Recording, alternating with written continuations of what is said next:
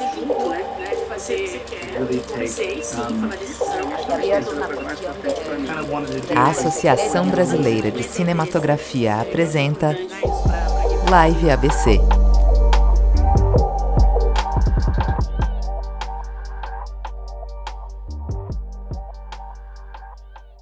Hi, James. Hey, how are you? How are you? Can I'm you hear me well. well? Yeah? I can hear you very well. Can you hear me okay? Yeah, I hear you very well. Okay, It's good. a pleasure. Oh, it's a pleasure. It's No, a pleasure. and on on behalf of uh, ABC, ABC, it's a it's an honor to have you on our, our live. So I'm gonna just start uh, reading some text that uh, ABC asked me to read. I'm gonna read it in Portuguese, Yeah. and then we're gonna start. I'm gonna introduce you to our viewers, and then we'll start from there. Fantastic. Ok. Ok. Então, pessoal, eu vou eu vou ler um texto aqui, que é um texto que é meio de praxe, que sempre tem que ser lido no começo de cada live. E a Live ABC foi idealizada como um espaço informal ah, para a troca de conhecimentos sobre cinematografia. E assim como em todos os nossos eventos e publicações, reiteramos que não são tolerados comentários e posturas machistas, racistas, homofóbicas ou de qualquer natureza preconceituosa. All right. So, Well, thank you. Just, just quickly, it's an honor to be here too. So thank you for having me. It's been oh no. to Oh, speak great. with you at a very strange time in all of our lives. So you. Exactly. Yeah. Yeah, the, the initiative of these lives is to to since we are all DOPs and we are stuck at home in these weird, uh, strange times. Uh, the ABC got the idea to spread some knowledge uh, since Mm. we are at home, and it's Mm. an honor to be able to reach people like you, like yourself, and and hear a little bit from you. And also, you're our, our first um North American uh, guest here, so it's uh, Wow. Amazing. well, that's even bigger honor. So thank you for that as well. and uh, so I'm going to introduce you briefly in Portuguese and just Yeah. explain to everyone how, how, how this is going to work. Yeah. Então, o James é um, é um diretor de fotografia ah, norte-americano, ele é membro da ASC, da American Society of Cinematography, e ele é o fotógrafo do, do Moonlight, que é um filme ganhador do Oscar de melhor filme em 2017. O diretor é o Barry Jenkins. Ele ganhou melhor filme, melhor roteiro adaptado, melhor ator coadjuvante. Uh, o James também foi nomeado como Best Cinematography, melhor cinematografia. E hum, o James é um, também fez outros outro filme com Barry Jenkins que se chama If Bill Street Could Talk, se Bill Street falasse. Ele fez também, trabalhou com Kevin Smith num- numa comédia terror que chama Tusk. E fez também um filme sobre Guantánamo, sobre que chama Ex- uh, Camp X-Ray com a atriz Kristen Stewart. Ele também é um, um, um grande ele trabalha também muito em publicidade com com nomes como Spike Jonze, uh, Manu Kossu. Ele é um é um cara que transita bem nos dois mundos. E vamos começar agora a entrevista. Lembrando que vai ser em inglês, mas depois no YouTube terá legenda. E essas entrevistas serão gravadas. So, uh, first of all, James. It sounds much nicer in your language than in my language. I like Oh. Sorry, go ahead. No, just uh, the, the first question is a little bit. It's um, just to know about your your, tra- your trajectory because it's interesting for us Brazilians to see how how it works in North America Mm. since you have a much bigger industry than ours. So, what Yeah. what was your trajectory? Did you went to film school, or uh, did you tell us a Yeah. little bit about that? Yeah, so so um, I did go to film school. I went to film school in Florida, uh, a school called Florida State University, which is in a city called Tallahassee. Mhm. Um, and I did that for two and a half years. It's actually where I met a lot of the filmmakers that I continue to work with today. You know, Mm. Barry Jenkins, who uh, you mentioned previously, who I did Moonlight and If Beale Street Could Talk, and a film called Medicine for Melancholy a long time ago as well, and some Mhm. other projects too. You know, he and I met in school pretty early on in, in that part of our lives and connected in a great way, and and uh, you know became very good friends first, and then started to collaborate after that, and, and sort of continue today, of course, as well. Um, but but I also sort of you know knew about the industry prior to that. Uh, you know, my mother is actually in in in the industry. She's a costume designer, and Oh, she yeah. she uh, like many parents of children and many you know many professional filmmakers who have children then bring their kids to set occasionally and my you know vacations for uh, school breaks and things like that were oftentimes spent you know going to visit mom somewhere and uh, and spending some time with her which also therefore Mhm. meant spending time on set so as a child i sort of learned about what filmmaking was not through story or through cinematography or through anything in regards to like I think what you know we think of as filmmaking. The truth is, my first excitement about filmmaking came as a child about what the set experience, the on-set experience was like. You know, Oh. the, ah. the chaos of it and the energy of it and the, all these hundreds of people doing different things and watching these big guys with big lights and watching the makeup department and all these different people doing all these different things. And I think for me as a sort of a 12 year old, 13 year old, eight year old, I think mm-hmm. that felt very exciting and I didn't know why. And so I think my first love of, of the of the process, or, or sorry, my first love of filmmaking came from watching the process happen, the creative process and the creative energy. And I think as a child, that's sort of really indelible. It really makes its mark. Mhm. So I think for me, that was the first thing. But then, yes, film school after that. Yeah. after, after that, what happens? You know, I, I was gra- I graduated from school in 2003, and uh, what was happening in, America during that time was this sort of access to digital technologies, small cameras. People were making films for, you know, for example, the first film I made with Barry Jenkins, Medicine for Melancholy. This was made for like I don't, you know, twenty thousand dollars, something crazy. Yes. And so, you know, that was made by, you know, I had a camera that I bought because I was doing some side small projects as well for some money.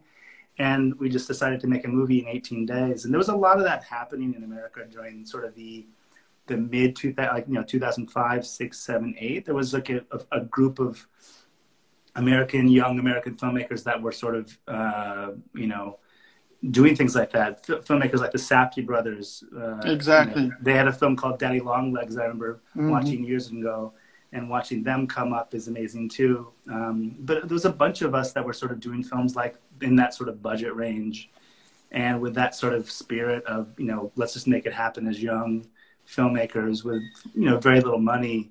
What can Like we a do? a Cassavetes spirit kind yeah, of exactly. Yeah. so- yeah, we were very much like, I think we looked at films of, of, of his and other filmmakers as well as, you know, well, I don't understand. Why can't we do it then? I mean, clearly, Exactly. clearly they, And- yeah, Yeah, a- and it's it's fun because you you you started in very big sets. You saw how it was with Yeah. money, and Yeah. then you you you started you say no, we don't need all that. We can do it with much much less. I think. yeah. It was it funny, you know, yeah, exactly. I, I, I witnessed what it was like on a big scale, but then, you know, it wasn't like I went to do like, you know, an internship with some famous cinematographer Mhm. or anything like that. I think I didn't, I don't know. It wasn't interesting to me for some reason. I think for me, it was, I needed to sort of figure out how to do it from the ground up, uh, Mhm. from a very big, small position. Because I, I didn't feel confident in myself yet, to be honest with you. I didn't, I, and I wanted to sort of gain that internal confidence as a, as a, as a cinematographer specifically Mhm. to feel comfortable on set. You know, I, I had a lot of insecurities as a young Yes. 20 year old something, and I felt not, I didn't know how I could do that without beginning somewhere very small and sort of very slowly uh, working my way up. And, you know, Moonlight was a big break for, for a lot of us uh, that were involved in that film. But, you know, there were many, many years before that of us, I imagine. you know, failing and, Uh-huh. and struggling and all these different things that go along with with that moment. So, um, you know, the, there was you know a good decade or so of, of all that of all that time too. Uh, That's cool because Mhm. you can start when you start with on small project. You have more space to risk and to to, Yeah. to have some error also. So it's Oh. uh, Totally. and, Yeah. and also I see that your work is very story oriented. Oriented. You're Mm. not. You really focus on the story. Sometimes one of the if you follow more like to be an intern and and Mm. on a on a with the DOP on a big sets. Mm. Sometimes you get more oriented to be a more of a light guy, a guy who likes Yeah. to. And you, I see a lot of difference between your movies because Mm. we go from uh, Moonlight, which uh, has a lot of, and uh, if Beale Street could talk, and then if you go to Tusk, it's Mm. completely different. It's uh, all gen- different genres, Mm. and also di- totally different approaches of light, and uh, Yeah. it's really to serve the story. I see. Wow. You know, that's Well, really thank what. you. I, I, that's why well, I, I was amazed. And uh, uh, another one last thing. And what did spark your interest in in cinematography? Uh, Yeah. how, when you you were on these big sets, why did Yeah. what what was that? Um, you know, I think for me, uh, it's it's a, there's a lot of different answers to it, of course. And as a child, Mm. I, I, I witnessed all that stuff and watched it and things like that, and felt like, you know, the camera department has all these cool toys. You're a 12 year old boy, Mhm. like, you know, they seem to have all these interesting things. But then that that interest changed over time, and that then that interest became about, you know, well, I I didn't feel confident in you know other aspects of filmmaking very much. You know, I didn't know that I wanted to be a writer. I didn't feel like I had that voice inside of me. Mhm. But for whatever reason, whenever I was given a camera, um, it just felt like it, uh, you know, it, it was a it was a tool that felt inherently, you know, um, I just was in touch with it. It felt like a, a, Mhm. a tool that I understood pretty quickly, as opposed to something that was seemed a far. I didn't understand how to write. I didn't understand how to um, do anything else. To be honest with you, It's true. and how to edit. I, I mean, I had basic understandings of these things, of course, but but you know that tool of a camera seemed to always sort of excite me and engage with me. And I think also too, it just it fit my personality. I think that's part of it as Mhm. well. It, it fit who I was. I was someone who uh, really enjoy uh, enjoyed as a person to connect with other parts of the world. You know, as a cinematographer, Mhm. what's really amazing about the job is Yes. you get, you get invited into other people's spaces um, and you get to collaborate with people that you're unfamiliar with as a person as a culture and i think that's something that i was sort of was it just i don't know it just felt right and as a good fit for who i was as a person as well Ah, great. Yeah, I- feel that also that if you're more kind of, for myself, a little bit of a shy Mm. person, the camera part is some somewhere you can kind of stay on on your little corner. You don't have to communicate so much with everybody. yeah Uh, in film school also, I tried directing, but I had problem to deal with actors to communicate to make them. And then uh, the camera part, the light part, is, o- it, it only depends on you. You have yeah yeah, there is a lot, a little bit of that also. The, the thing, yeah there was And- a safe there's a, there's a safety It- feeling about like i a guess safety feeling. Yes, yeah exactly. yeah no i remember you, I- for some reason i remember as a young filmmaker doing things with a camera that are just outrageously uh, um, not safe to do very un- unsafe Mhm. things but somehow because i had a camera between me and, and, the, and the, whatever it might be you know hanging out of a car window or a Uh-huh. helicopter or just ridiculous things that i would never do in my real life but for some reason It's as a true. camera, you feel like a detached thing and i think there's something about that that um, that that is more even s- subconscious as well as a human being aspect of Mhm. it, feeling safe in a space but yet at the same time engaged with it you know you're an active Mhm. participant as well so it's not like you know I, I never felt like even when i was in a scenario where i didn't know i don't know whatever it might be but i didn't know the the, the space as well it wasn't familiar to me i never felt like i was detached from it i felt like i was engaged with it and so I Mhm. think that strange hybrid of, of, of possibilities of feeling safe and secure Mhm. at the same time engaged with the space is uh, something that, Exactly. that I think is really amazing for me. Yeah. And there is this thing of you are the first viewer to witness the Mm. scene when when you operate camera. So this is like a big, big privilege. Also, right? Oh yeah, no, completely. No, I feel like to, to, to be up on my feet with actors like that is like my favorite part of the process for me. Yes, because you see it. You see it happening in your. You're the first eye Mm. of everyone's eye. And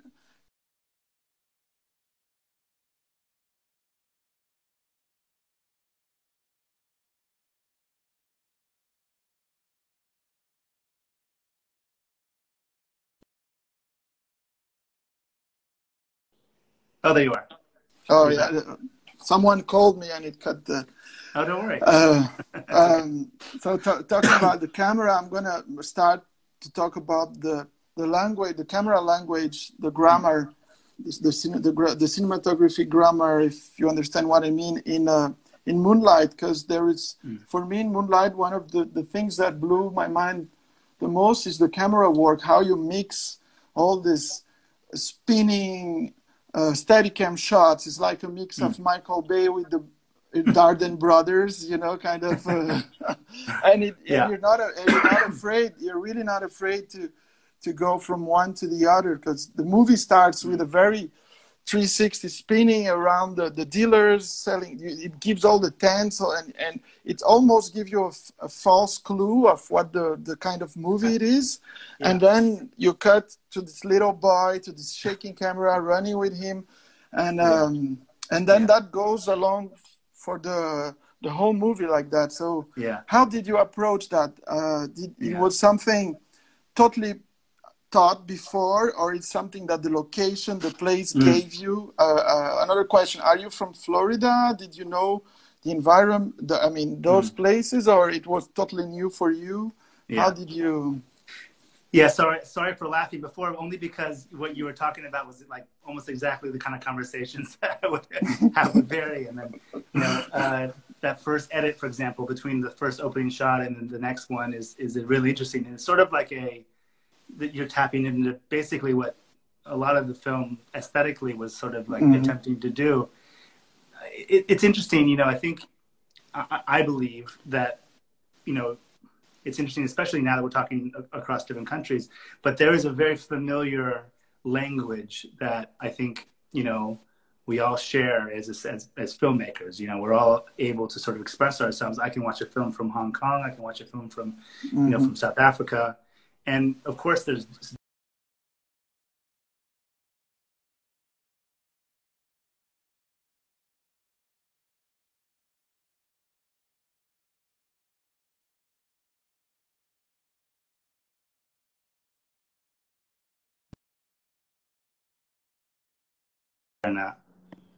Yeah, sorry, oh, uh, you, we, lo- we lost you. You were saying about you can watch sorry. a film from from uh, a lot of yeah, different places. So, so so to me, like there's a very similar, familiar way that we all share. And that, yes, of course, there's different dialects and different, you know, from different countries. You can, mm-hmm. you know, have different, uh, sort of, I call them languages, but you know, mm-hmm. sort of basic understanding of, of what, what cinema is sort of expressive and how it's mm-hmm. expressive. Um, so, you know, for me, I grew up in like the 80s 90s watching a lot of music videos watching a lot of like big blockbuster american films. Mm-hmm. um, but then i also watched a lot of like in my late teens and early 20s a lot of like um, french new wave films you know uh, just sort of smaller uh, productions that had a different language to them. And i was a fan of both things. And i think when when moonlight came around uh, it was a, it was a piece of material, I mean, like as a script, as a story that seemed to sort mm-hmm. of speak to these inherent conflicts. Of course, I can go into what the movie is about, but but we all know what the movie is about. I mean, mm-hmm. more more of what we were talking about in terms of aesthetics was sort of playing with some of these these um, inherent sort of understandings of what uh, filmmaking language is all about. And I think what you can do when you sort of tap into those a little bit as a cinematographer is you can sort of be playful with them and like you know mm-hmm. apply uh, apply a certain technique to one scene and and then and then I think also use another technique in a different scene. And if you're able to sort of I wouldn't say master them or, or but but have some sort of nuanced and some sort of like personal um, through line, you can you can like massage those things to be to fit different different places.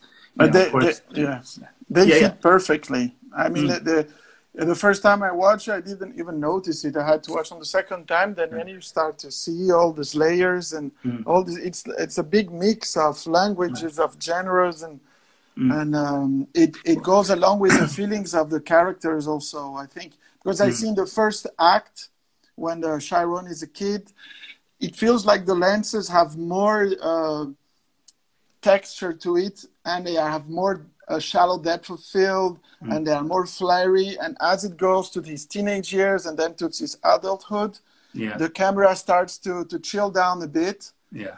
like his life because uh, he had a very tough Mm. childhood. So the, it, it translates on the camera in a way that, Mm. and then we, we, we, we feel completely that language uh, along, and it, it suits the film uh, to perfection almost. Yeah. What, one thing that's very important, I think, and it's something that I think a lot of filmmakers, one of my favorite filmmakers do all very, very well, is they set up in the first, say, five to 10 minutes, uh, like endless possibilities for Mhm. visual expressiveness.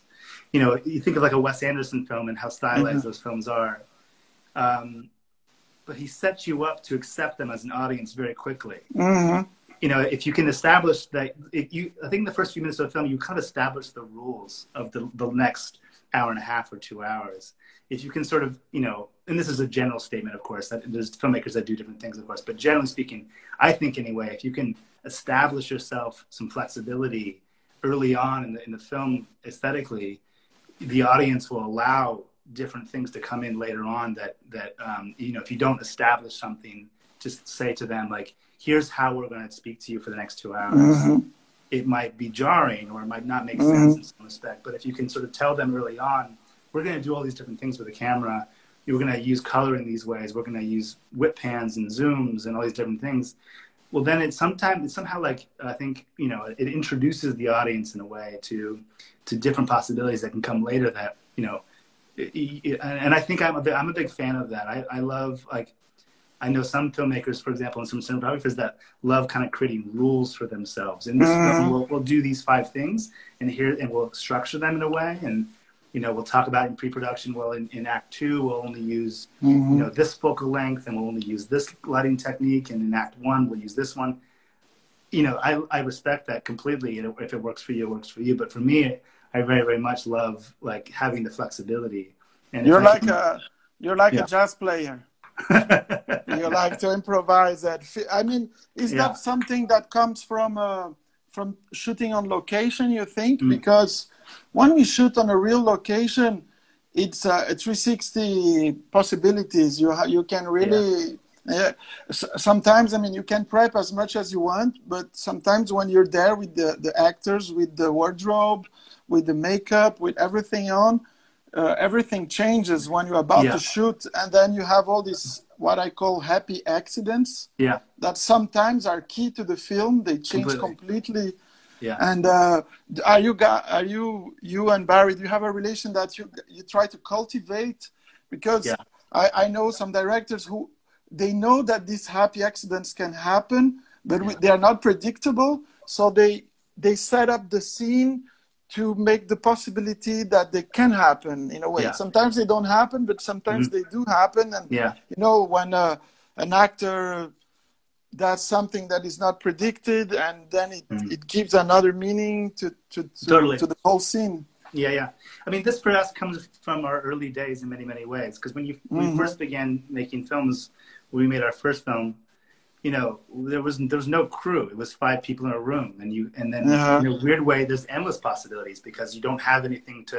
There's nothing in the way. You know, you can Exactly. camera over there. You can be like. And so I think it, you know what we found during that process and other other films early on was how much uh, some of the our favorite moments were were found in that time in that space. And so, Mhm. you know, yeah, very much so. I think we're, we're filmmakers that love sort of trying to uh, find or be a detective to search, seek out those kind of moments and, and how to structure. It's really tricky. It's interesting because the last, you know, I just finished right before this whole virus thing happened, a TV series with Barry. Um, basically finished it. We almost finished it anyway. We Mhm. got a few days before they shut us down. But it was a much bigger production than he and I had ever done before in terms of, you know, budget, in terms of crew size, and Mhm. tools that come along with that. And you know, we really, really enjoyed it, and it was it was a wonderful experience, and I think very, very positive. But it was it came with a, a certain amount of challenges as well, because you know what we were trying to do was, you know, tell a story in, in a new language with a different technique, and, and Mhm. with, with a story that needed us to tell it tell it differently than previous films, but at the same time trying desperately to hold on to some of these early, you know, benchmarks or, or foundations of our filmmaking voices, which came from the, that kind Mhm. of flexibility you're talking about. So, you know, th- this was a constant struggle for us during the course of the film was, you know, how best to go about combining these two worlds Um, you know, and it's going to be a constant battle for us. I'm sure as yes. films, this is this will always be the thing that we battle between. You know, do we want the the camera move to do this very elaborate technical thing, but at the same time being open to you know um, something spontaneous. It's it's, uh-huh. it's a it's inevitable battle. It's it's the filmmaking yeah. thing. You know, it's it'll always be that way. I, sometimes I wish I was you know had a different discipline that allowed all a, a consistent flexibility, but um, you know, here we are. uh-huh. no, but I think that's the magic of it. Uh-huh. It's it's a constant battle with yourself also. Oh yeah. Uh, when you're doing in a feature, I mean, on commercial, not so much because you have uh, clients and all who have the final word. Yeah. But when you you're on a, a personal project or an indie project, it all depends on you. So it's a big battle uh, with yourself all the time. Yeah. You want to push yourself uh, a lot. Yeah. And um, True. Yeah, for sure. Because I'm somewhat responsible for for for putting in the the the, the challenges along the way. Uh-huh. You know, I'm choosing to have this big light here, or I'm choosing to have this different technical thing, because for me.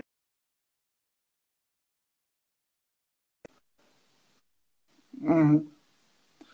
And and what I like, I think, when I compare Moonlight to to let's see a, a, film like Camp X-Ray that mm. I didn't knew that I watched for the interview, and I like it very much mm. because you translated in a way the the tediumness of mm. of Guantanamo. We feel mm. by the framing, by the time of the scene, that the soldier is is also in jail. Mm. The girl, so she in a different mm. jail from a different yeah. politic side, but she's wasting her life there, kind in a way also. And the camera really you don't try to make it uh, as appealing as um, moonlight for the lights it's really yeah. kind of everything white. Mm. it's really kind of oppressive white you know? There is yeah a, yeah. Uh, can you talk a little bit about the, how yeah, you concept conceived that that idea? I really like that. Yeah it's very interesting. So so um I inter- I didn't know that director before that project, and I interviewed for for the project, and he you know, I think in very in many ways he took a, a chance on me. His name is Peter Sattler, and he's a great mm-hmm. filmmaker. He's a great human being as well. Uh, and I, I, I, don't know, he never told me this, but I think he took a, a, decent amount of risk because before that film, I hadn't done a whole lot. Um, mm-hmm. And nothing that was very remarkable. And I'm sure he was speaking to other DPs that had more, more um, a bigger resume or whatever it might mm-hmm. have been you know, and I remember one day he told me, you know, like he's the reason why I hired you is because I really wanted to find someone who I was, uh, uh, who I felt could invent the language of this film with, not someone who you know came to this with a massive vision and could put their beautiful stamp on something, but exactly. someone who was a real collaborator, which I, I, give him full credit for, Peter, because you know uh, that's a that's a risk to take, and and and it's, but it's also like part of what I love about this job. Um, mm-hmm. it's, it's, not on, unfortunately, it's not always that common that you find a, a, a partner in that way, um, you know, right away. Sometimes it takes a very long time, like I have with Barry, for example. But mm-hmm. but with Peter, it came right away, which was wonderful. So you know, he and I, you know, sat down for a very, you know for a number of weeks and days, and just sort of had mm-hmm. a lot of discussion about what these characters were feeling. You know, what it must have felt like we watched a lot of documentary footage from uh, Guantanamo Bay. Uh-huh. Uh, we watched a lot of, we took, we saw a lot of, went through a lot of photo books and sort of news articles and things like that that sort of um, gave us a sense of what this place looked. Sorry, that was me. You there? Um, I lost yeah, what this looked like and things like that. Mm-hmm. Oh, sorry. So and then um, so you know it came from a, like a, from nothing, from the very beginnings of this when we built and built and built and built. And I think what we kind of wanted to do was what you alluded to earlier, which is really take um, to, to to make a visual language that represented the main character who plays played yeah. Kristen Stewart's perspective, which is this monotony, this you know mm-hmm. she's working in a prison, of course, and and and present the coldness and the starkness and the sort of the emptiness of these spaces the the, the, the like the the rigid uh, legitimate like rules and all these things that were very difficult and watch these two characters connect through these walls and that's sort of what the film was all about um, to sort of within these structures you know still find some human connection between the between the doors, Exactly. the walls. So it's a it's a you know it's a film that I'm you know I, uh, I'm quite proud of actually, and it came you know at a time in my career that it was you know really really early, and um, you know I uh, I appreciate very much Peter's perspective and, and what he brought, how he brought Mhm. me, and, and his collaborative process was great.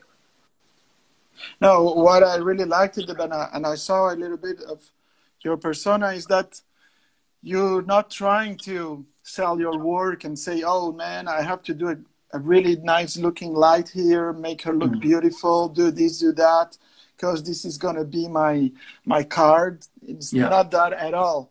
You're Mm. hundred percent into into the, the create the la- and creating the, the the movie language, and that's really that's also how I like to to to to, Mm. to see do my, my stuff also. But and uh, on on Tusk also I was really uh, I watched Tusk and I was also blown away. It felt like a, a Japanese horror movie shot in um, in Canada, uh, Uh-huh.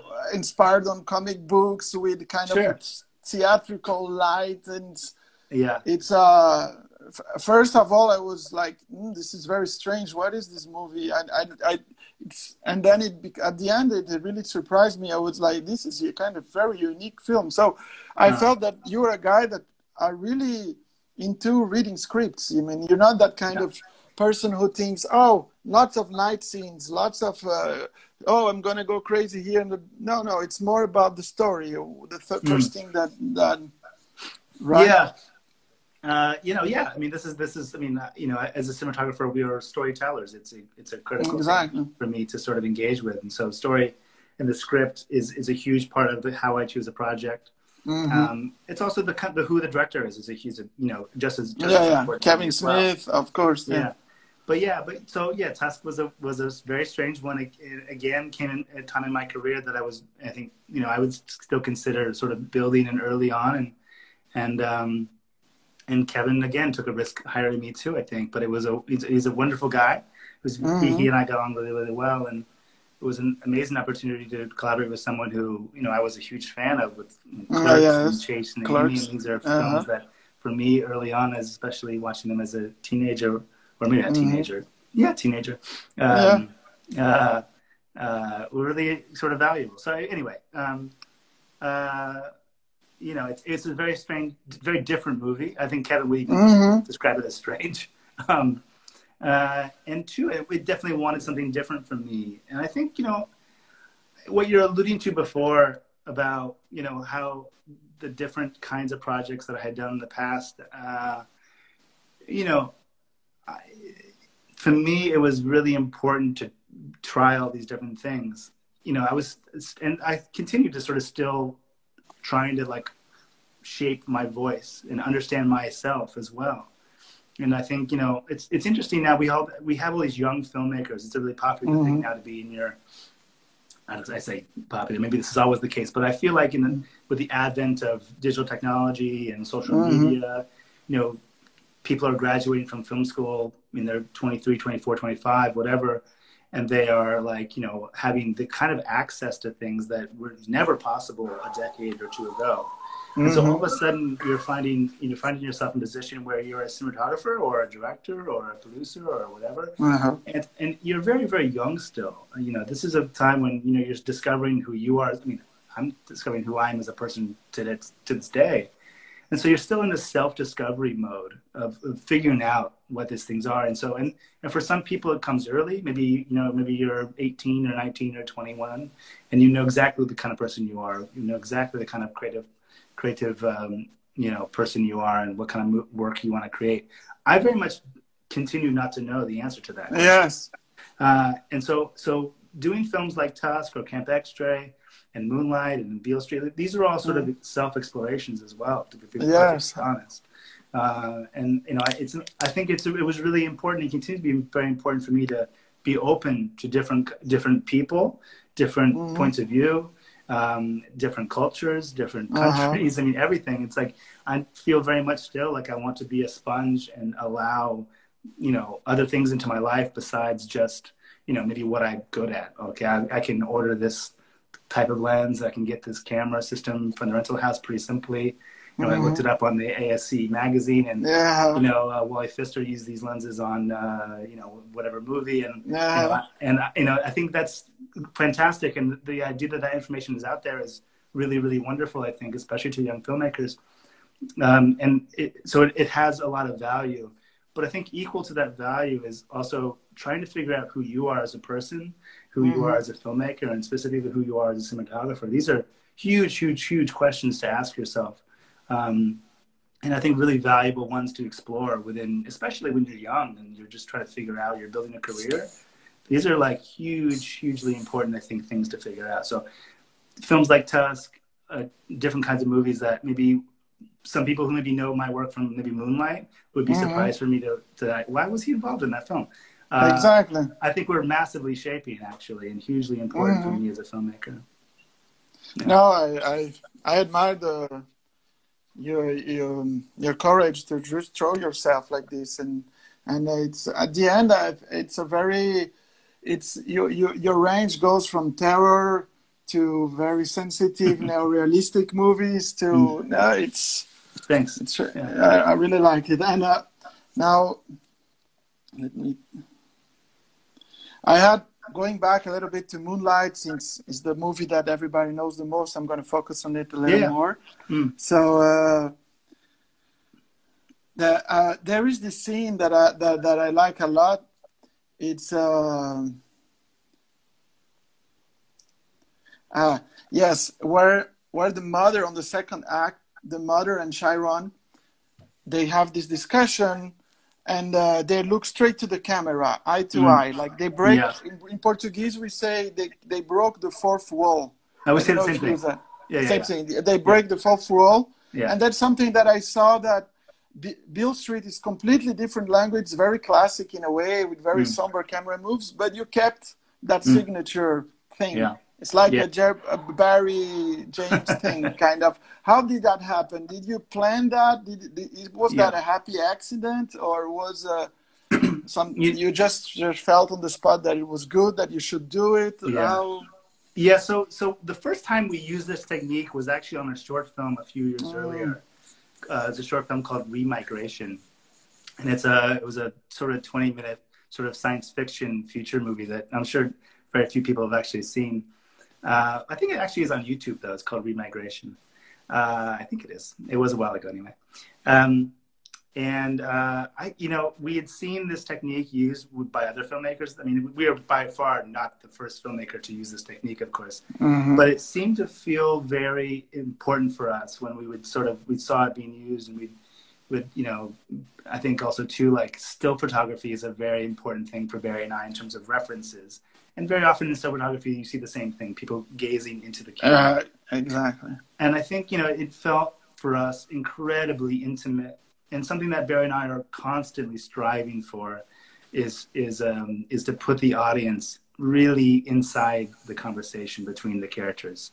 So you know, having them stare literally into the lens for us is like it's almost the most intimate thing one can do in cinema. I think in some respects. So you know, you you can't overuse it. I think it's a tool that I think is really Of like, course. You, know, you have to be sensitive to it and know you know when to use it and, and how close the camera comes and what lens what focal length you're using all these things are really like fine fine lines of what's wrong or right so um, you know we're sensitive to the idea of when we use it and oftentimes and i think it's in that it's in that scene that you're referencing um, i think it, it, it, just felt correct to be honest with you i don't remember it, it being in the shot list if i can go back in my mind and remember but you know, I don't believe it actually was. It's something that I think, I think, I think really the truth is, I think Barry is like really like fi- like listening and and and uh, and looking for these moments. Um, and I think you know that is an example of I think a moment where, uh, you know, and I think he and I kind of have a you know we understand it a little bit, and when he Uh-huh. we kind of like you know check in with each other and that, does it feel correct? Does it feel right in this moment? And and if so we'll just go for it. And i think the truth is i think on moonlight I feel like every time we tried it is in the movie. I think in beale street maybe no that was in the movie too. I think almost every time we we do it it ends up in the film somehow. Uh-huh. so I think I think it's like um, you know, just just it's, it's a, an emotional thing, um, mm-hmm. and I think also has a lot to do with the actors as well. By the way, I think the actors will sort of, if they're really giving us something, and you can tell mm-hmm. like the mm-hmm. emotion and the tension in the scene is just building and building and building and building between two characters. I think it's like um, you just feel it, and it's it's like obvious at some point. Oh, please, we should do it. You know? Yes. Yeah. yeah. No. Um, there's also an, another scene that I'd like you to comment about. Is um, of course the key scene with with Chiron, but uh, I like how you built I don't know if it's my interpretation. I think the, the beautifulness of, of cinema is that everybody has his own interpretation of stuff. And yeah, yeah. once you, you have something in mind with Barry, but once you release it to the world, it's, uh, it's like a baby. It grows up and everybody interprets yeah, its way. But uh, he goes, it's like a Friday night. He takes the subway to go to the beach just to, because he has no friend, no, no parties to go, nothing. He's a lonely kid.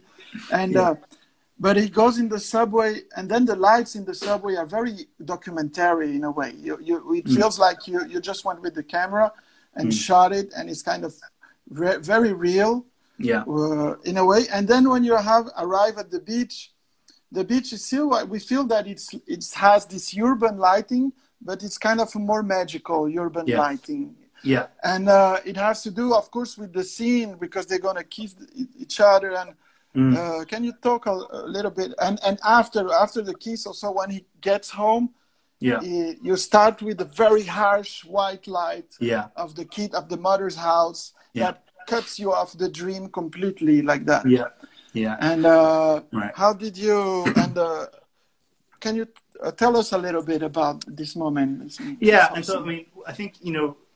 I think we have to remember how small a film Moonlight was in terms of its budget. In terms, you know, it's yes in America, it's, I mean, I, am not, you know, quite small, I'd say 1.2 million dollars. So it's pretty small.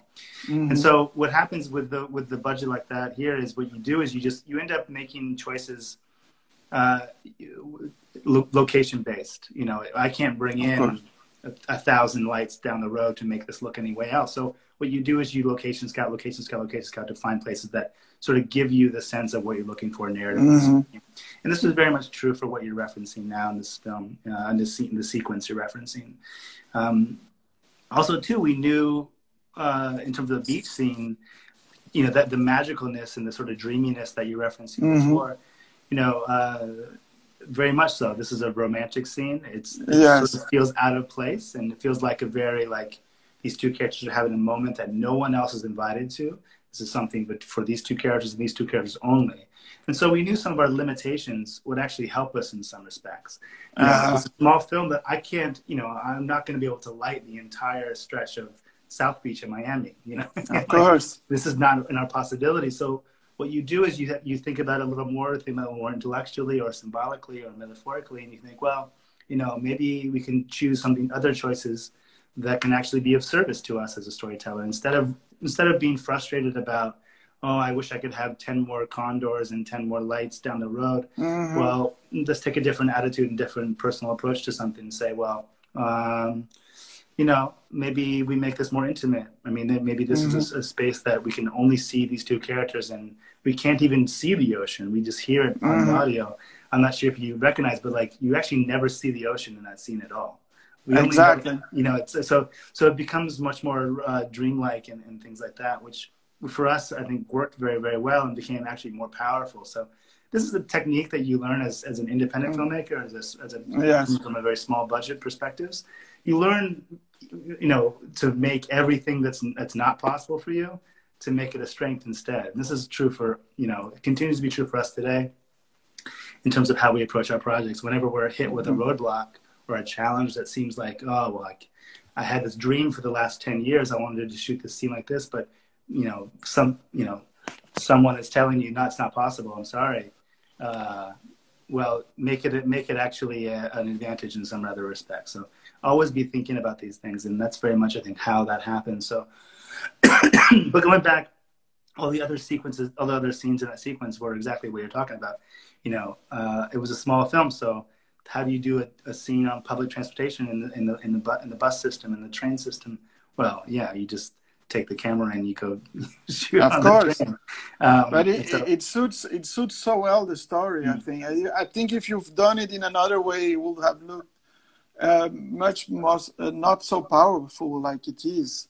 Mm. I, I guess now that you're, you're dealing with bigger productions, with more money, with more people, more producers who have opinions, who can like, it's uh, you miss a bit, a little bit of those days of the moonlight days. That how's that for you? I know we've talked that before about Yeah. the battle, but I guess sometimes I, I feel maybe the, it's so good that we only want to do film like this almost, right? yeah, yeah. It, it's become simple, and then when simplicity comes, like you, there's a little more relaxation and things like that when Mhm. you're in charge of, you know, 50 people and you know, all the different stuff going on. It can become, if the the job changes to be something that you're not maybe excited about anymore, and, and you know, maybe. Um, you know, I, I think everybody is different, and some some people really love the the big scale stuff, and they Mhm. manage the team very very well, and they're able to sort of dictate, you know, how a thousand people should move move around. exactly. So I think these are different parts of the job, and Of I think, course, you of course, I think yeah. you have to be good at all of them if you want to, you know, Mhm. have a career in some other some way. Um, but maybe you don't. Maybe you're not good at some of them. and That's okay too, and you can just Mhm. find your other way within what what is a strength of yours. Um, so yeah, anyway, it's a balance, of course, but it, I do Mhm. love both. To be perfectly honest, Yeah, yeah, yeah, yeah. I like having having the ability to do both things is a is a real luxury. I feel very lucky, of course. Mm-hmm. Um, but yeah, yeah uh, it, I understand what you mean. It becomes the bigger the stuff becomes sometimes uh, hard to sort of manage that. But I will say, coming from where we come from in terms of starting with very small projects and things like that, it gives you a certain confidence that even Of if- course. if, this becomes such a huge job and my God, there's so much stuff out here and the money we're spending on this one shot is ridiculous. This, this is insane. you know, if something doesn't work properly in that moment, I don't get scared anymore and I don't get too Mhm. nervous because I, I come from a place where I know if, well, I, you know, if you Exactly. put the- if you put the camera on my shoulder, I, we can figure this Mhm. out. I'm sure we can make something happen.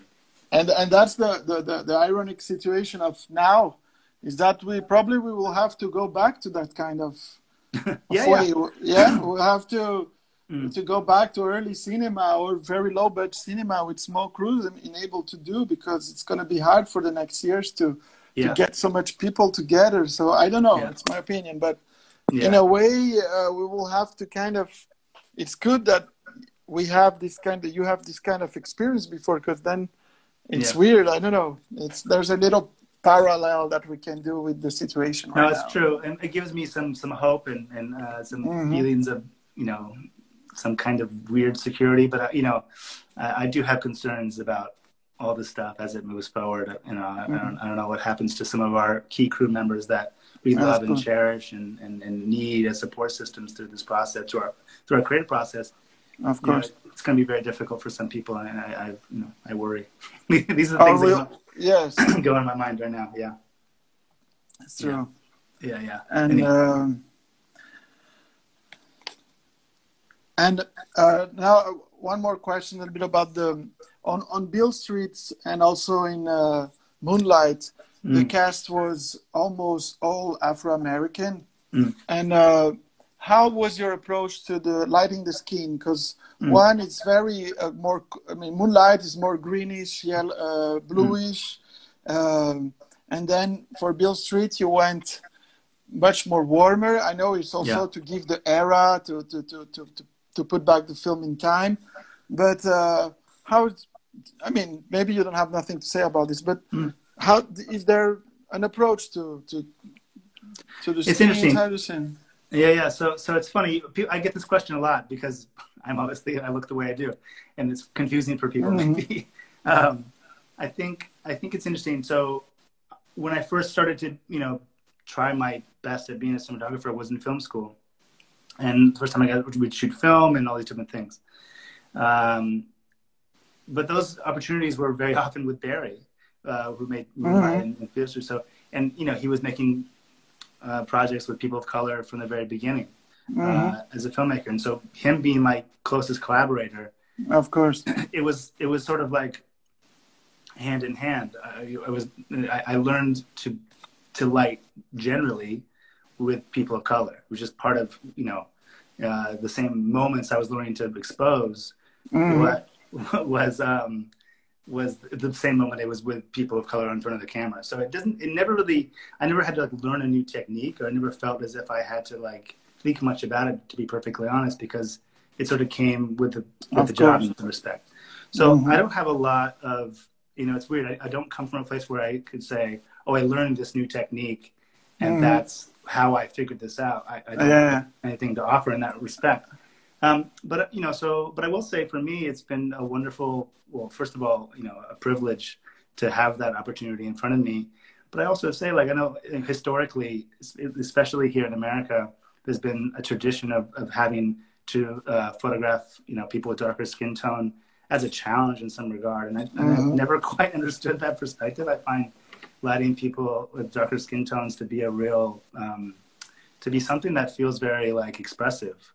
You know, you can Yeah. you can have color do things in different ways. You you know, you put a pink light on or a blue light on my face, it looks ridiculous. It looks crazy.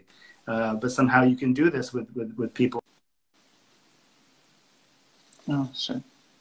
that are in Beale Street and, and, and actors that are in Moonlight and, and other films that I've done as well.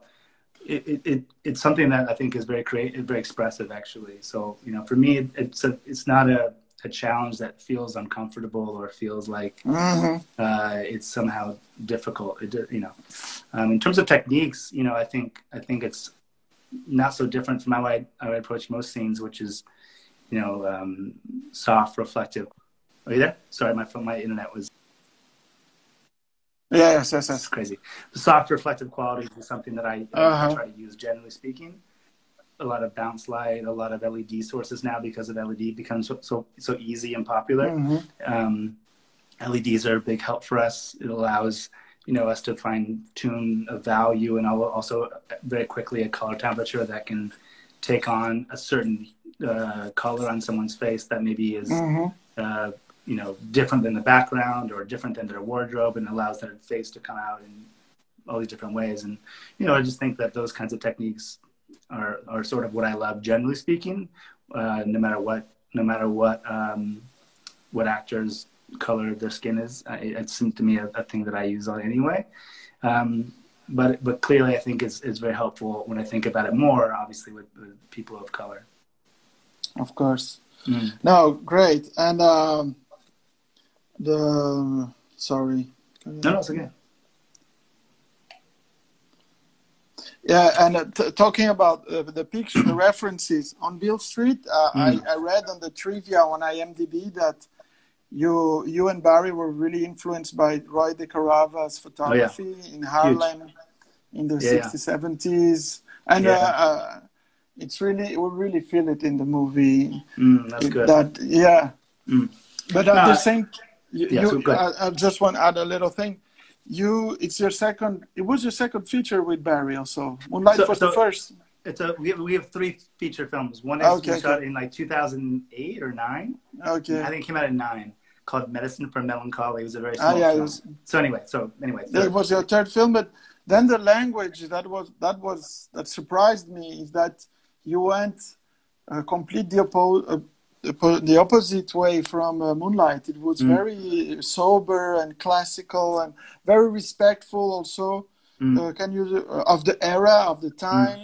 Mm. What was the approach on that? Can you tell us a little bit of this? Well, I mean, you should watch, you should go back and watch the first film because it's also incredibly different than the other two as well. So Okay. it's interesting you say this. Um, yeah, I think for us with with Beale Street, you know, it comes from a book of the same title written by James Mhm. Baldwin, uh, who's an amazing author, an amazing American author. Uh, and he, I don't know, it's interesting. So when I read his novels, generally speaking, um, in his writing, specifically to his the book If Beale Street Could Talk, but also his novels just generally, I, I, I find his language, the way in which he writes, to be I don't know. It's hard to describe because it's multifaceted. But I, I, first of all, I love his writing, but it's it, it's this wonderful combination of like, you know, uh, delicacy, but with Mhm. real immense power and strength. Um, there's a beautiful specificity to it, and a very beautiful like expressionistic qualities to his Mhm. writing. I mean, when you read his books, it's like, I don't know. I, I can't help but just see pictures. They're just so expressive. And But and combo Roy's is- photography was a Roy perfect well, but- match. yeah, yeah, very much so. I agree. Totally agree. 100%. 100%. Um, uh, and so, so, so it was about trying to adapt, not just for Barry to adapt the screenplay from the book, but also to try to, for me, I felt my job on, on some level was to adapt, of course, Barry's vision clearly as a director, of mm-hmm. course, but also to try to sort of find how Baldwin's words and way of writing would, would come to me as a cinematographer and, and find its way through myself as well. So the sort of the way the camera moves work, even the format we chose to shoot on the Alexa 65 was a large format uh-huh. camera. The lenses we chose and all these different things had a lot to do, in my mind, hopefully anyway, with with how Baldwin writes. And so, you know, it was sort of that's sort of how where it came from. It came from its original material. Um, and trying to find a way to you know to use I guess what rhythms and and, and, and ways of writing I think you know he he wrote in. It's interesting. I, I very much think that like a cinematographer, I've, I've often oftentimes made analogies to cinematography and writing actually.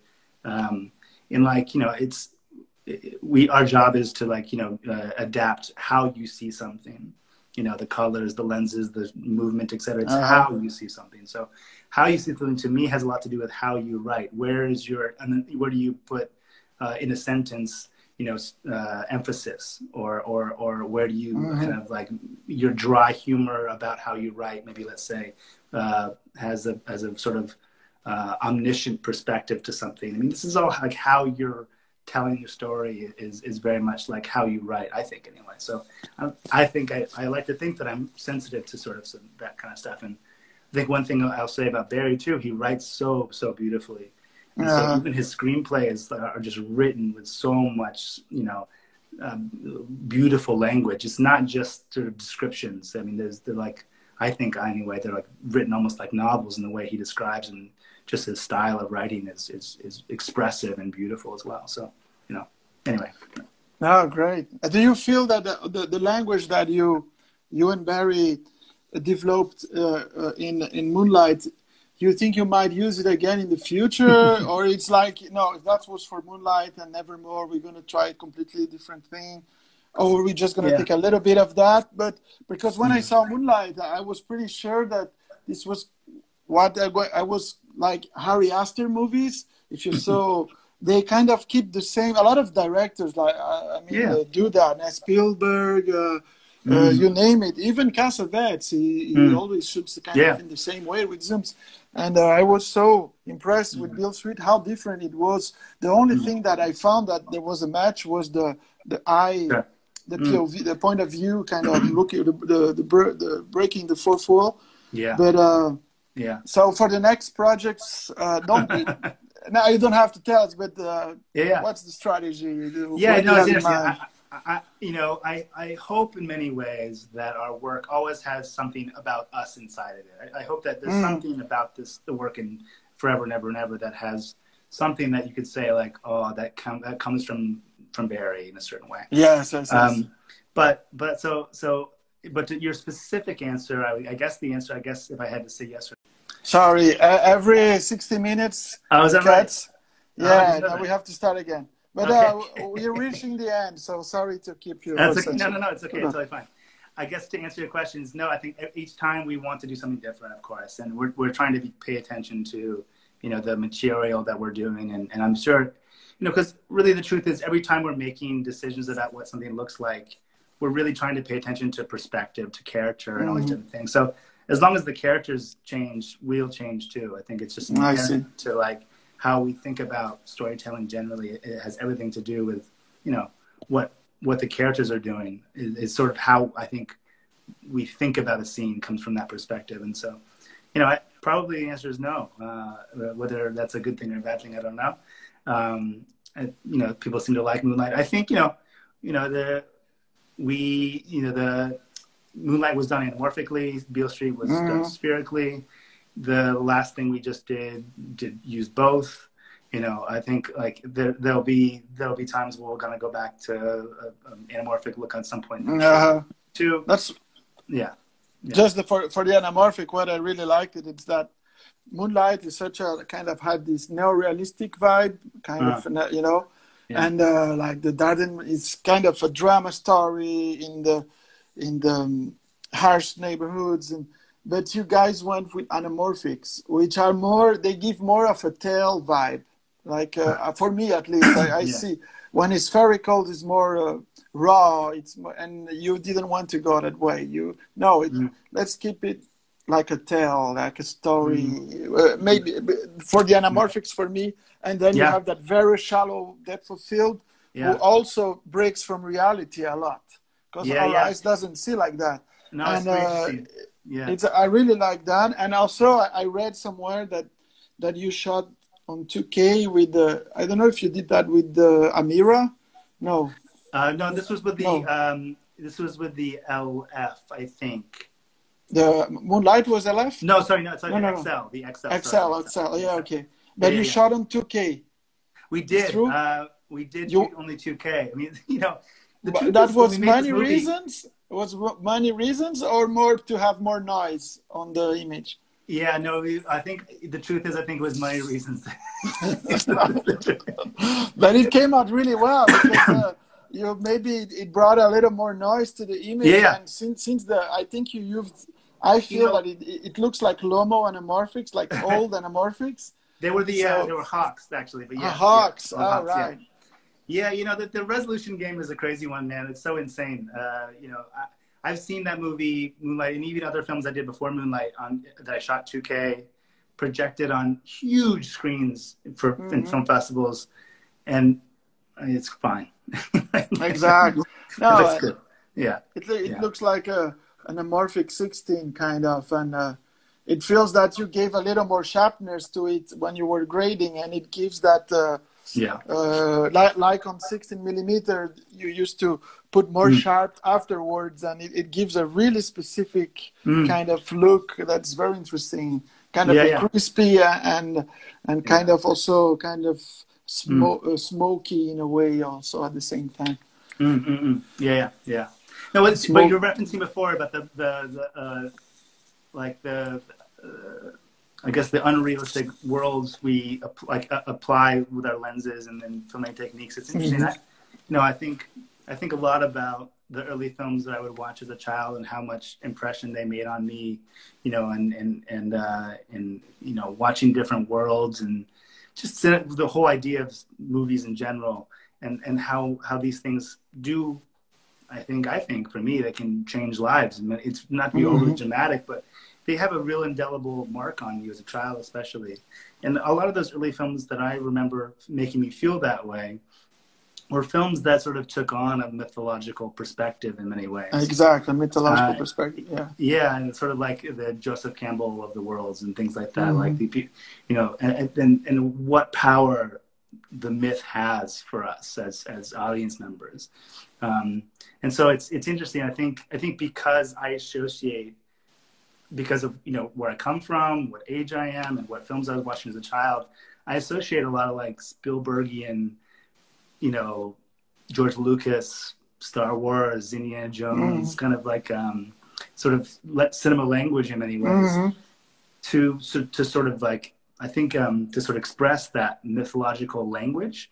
And so Exactly. by no means do I think that you have to use those techniques. I think myth takes on many different aesthetics depending on where you come from in the world and all these different things. But for me, that's just what it was. And so I think when when thinking about language and ways in which to tell stories, and this is just generally, not even just specifically to Moonlight, but who, you know who I am and what kind of choices I make as a cinematographer generally, the idea of mythological languages I think is actually really interesting, um, and it's something that I sort of take on, and, and and I think it wields a lot of power actually. Um, if you're able to tap into a, a, a, a sensibility that makes you feel like the moment is bigger than just the moment, uh, you know, there's a there's actually a you know, and this is the the manipulation of the filmmaker hand in general, obviously, right? The ability to do that is like kind of amazing. yeah, it's true. It's for me myself. It it reminds me of memories. Yeah, yeah. The, the- it's uh, and it fits the the movie a lot because the movie is about memories of childhood. I mean, Mm.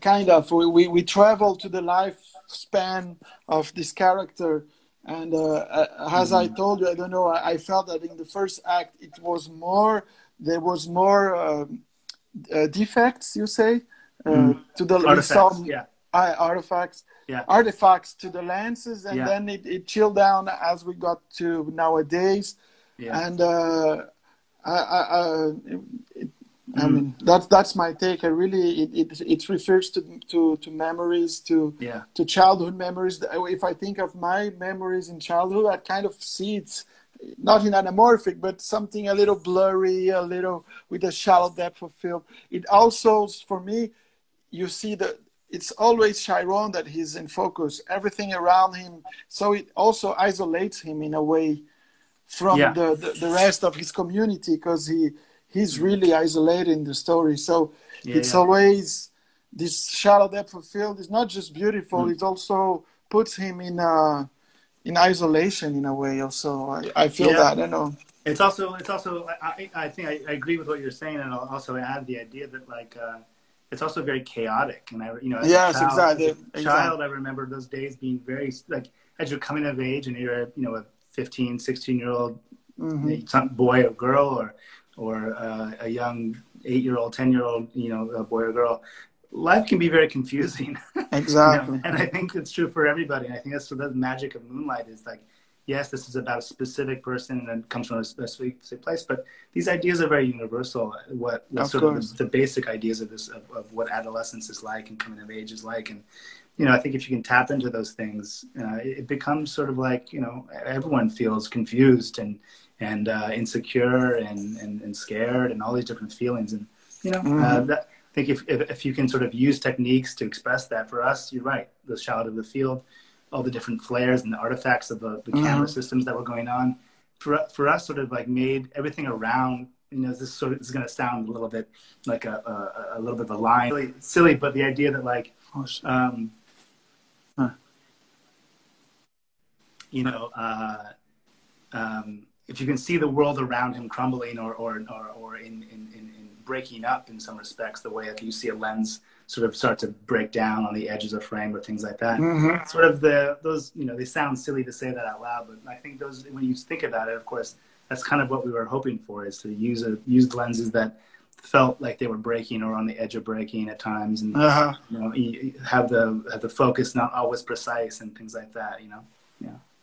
Yes, it's it's a little bit the way we found in digital to bring back that that chaos that uh, film used to, Yeah. to give us, kind of. Totally. Oh, for sure.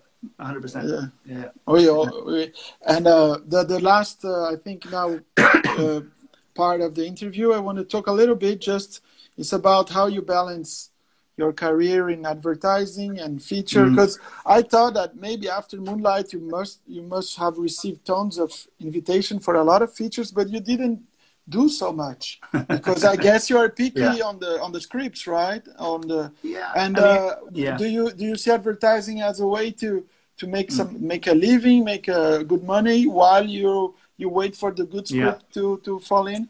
To, I to mean, there's, there's an element of truth to that, but I think for me, maybe more important than that is is um, you know, I I'm, I I sort of needed t- needed something to improve. I needed something about my career to mature, uh, and I needed to learn a lot more before I felt comfortable. You know, um, what might you might call graduating or whatever it might be, and Mhm. you know, that I never, you know, a lot of filmmakers start, cinematographers start in music videos, and then they go to commercials, then you find Mhm. a feature. It was very different for me, and so what I missed out on the time of, where I would say time of learning a lot very quickly was that I never did go into advertising or things like that, and learning techniques very fast. And so I think for me, doing doing going to that space for a little while helped a lot make Beale Street look the way it did. I learned a tremendous Okay. amount from that experience. So I look at it more more so uh, about what I can learn from these different sort of avenues and different platforms, as opposed to maybe like what you know valuing features over commercials or or commercials over music videos or whatever maybe like people assume these things mean more to some people than, than, than another Mhm. thing for me it's about like trying to learn from these different different places and different arenas to be Mhm. able to sort of use techniques in a way that i didn't know before and, and i think i'm still very much in that place i, I, I still Uh-huh. feel like i'm learning a lot every day from a different opportunity that wasn't around before um, so you know that that's sort of what was going on and you know um, I, I, I, I saw after Moonlight an opportunity to sort of put my foot into that space for a little while, and that opportunity really wasn't around before, to be honest with you. Mhm. Not as much anyway, uh, a little bit, but not as much. Um, and so it was about that. It was about like taking a chance, looking at Mhm. something differently, learn from from that you know commercial spaces, and, and learn how to um, you know just different techniques, different collaborate collaborative styles, and and different filmmakers too. I mean, a lot of these Of course. directors are are you know uh, just different and, and have different ideas and different ways of collaborating. And so it was about learning all that stuff and, and taking from that uh, you know how to move forward. It's good also because you can you have access to expensive toys also that then afterwards when you go to your very small budget feature you know you go like a sniper you say oh I want to use this lens because I've used it in a shitty commercial but it Sure. works really well it's a it's a way to, yeah, to Yeah. get I, I think yeah, definitely there's opportunities for that, no doubt about it. But I, I also think that it goes both ways. I mean, things I Oh, learned doing small films, I can I can approach and and and uh, and and use on a commercial, and a big budget commercial. But you know, Mhm. it's just about sort of figuring out who we are and how to express ourselves. And I think um, you know, I, I you know I really do value some of the collaborations and and collaborators I've met doing commercials in, in both ways for sure.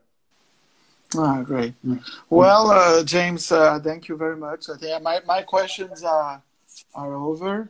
Uh, well, it was Uh, a pleasure. Thank you for It was a me. pleasure. Uh, I see someone wrote here just uh, like you for the skin question again on Ah, Moonlight. Did you use something in makeup to make them to make the skin shine a little more or Yeah. not? Mm. Yes, Yeah, all definitely. I mean, uh. Yeah, our makeup artist, uh, Donnie Davies, a very talented woman, and she's done three projects with us, and she's really, really, really, really talented. I think actually, uh, and a great person as well. She um, on Moonlight, I think she changes it each time. I think what, when we're looking for a certain kind of reflectivity to a certain face, so she Mhm. she uses a lot of different products and and, and a lot of different things that uh, that uh, work for a, a certain actor or a certain technique that we're looking for on Moonlight specifically, I remember I remember her uh, talking about a product that I think is just. I mean, I don't know beauty products generally, of course, Mhm. uh, but but um, but a, a product that was called rosehip oil uh, Rose- from the, the plant of flower rose. ah, um, rose. Ah, rose. Rosehip oil, and it's just a. I Mhm. think it's just a moisturizer, to be perfectly honest. hmm Um, but I think we used it for Moonlight. But uh, you know, I think I think I think she uses a variety of different things depending on hmm on what we're looking for. We were looking for a very like v- like almost a, not a gloss. Obviously, we didn't want to make the actors look like they were um, you know dripping in something. But Miami Uh-huh. was hot. We wanted to Exactly. be- That's we what I to- felt. Exactly. It So felt like they were. Uh, yeah. And uh, oh, so yes, I think I've covered all the, the, the things I wanted. Uh, so th- thank you very much, James. It was Hey. a pleasure. it's a pleasure. and, no, thank uh, you for the honor. I appreciate it. Of course, to speak and, with you uh, guys is great. Oh man, thank you. And we All hope right. to see you soon, maybe in Brazil for uh, one of the ABC weeks. I hope so uh, too. That sounds amazing. Okay then. All right. Thank Take you, care. James. Take, Take care, care, bro. All right, Be bye-bye. safe. You Bye. too. Bye bye.